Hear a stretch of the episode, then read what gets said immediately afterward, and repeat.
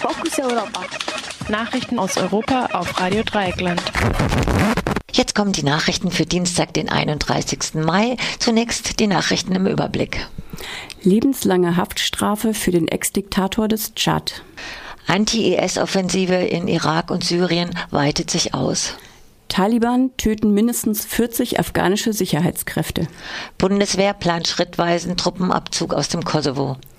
Saudi-Arabien verwehrt Iranern Pilgerreise nach Mekka. Hissenene Abre, der ehemalige Diktator des Tschad, wurde von einem afrikanischen Sondergericht zu einer lebenslangen Haftstrafe verurteilt.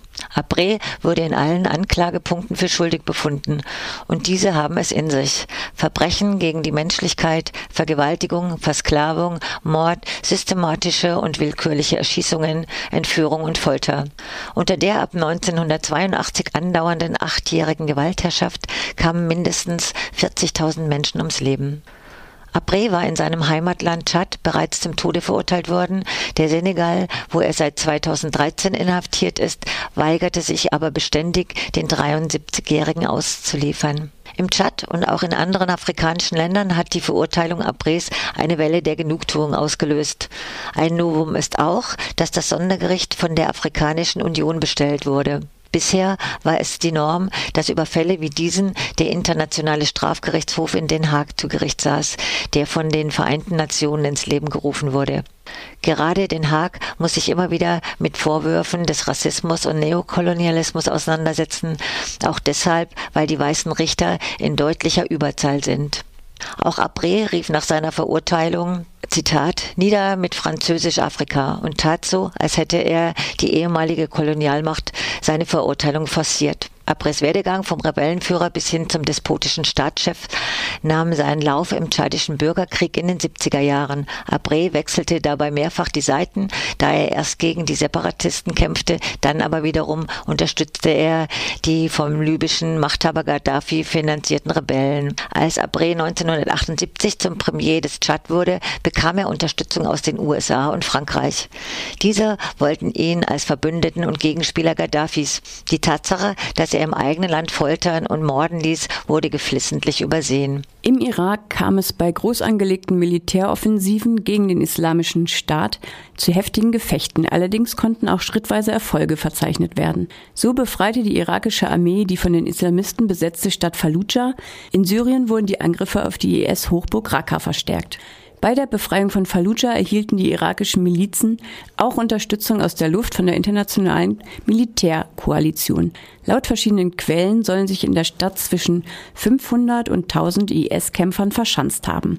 Problematisch ist die Lage vor allem deshalb, weil knapp 10.000 Zivilisten in der Stadt festsitzen, deren Versorgungslage zusehends schlechter wird. Unterdessen werden auch die Offensiven auf die syrische IS-Hochburg Raqqa massiv ausgeweitet, unter anderem durch von den USA unterstützten Milizen.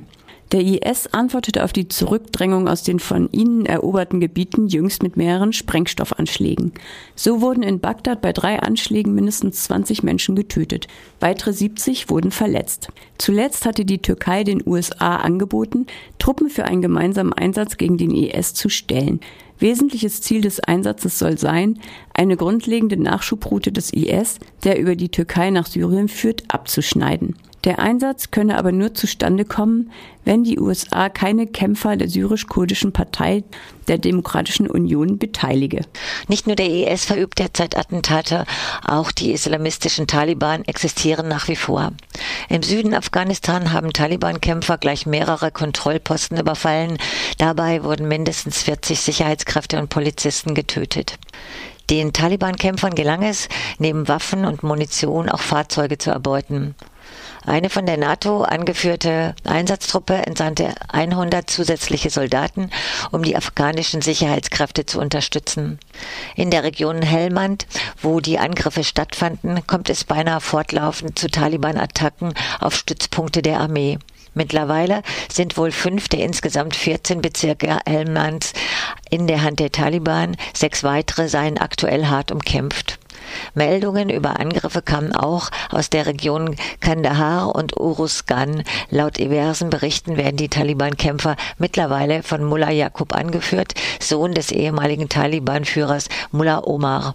Die Provinz Helmand ist für die Taliban deshalb wichtig, da sich dort die Opiumplantagen befinden, mit deren Hilfe Waffen und andere Güter finanziert werden können.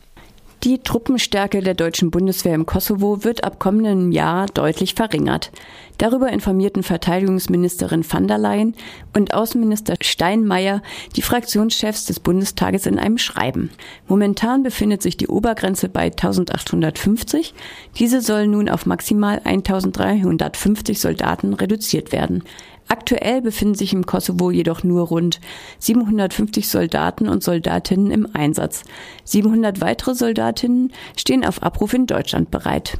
Nach wie vor sei es aber dennoch fundamental wichtig, eine substanzielle deutsche Beteiligung an der NATO-Mission zu gewährleisten, heißt es in dem Schreiben weiter.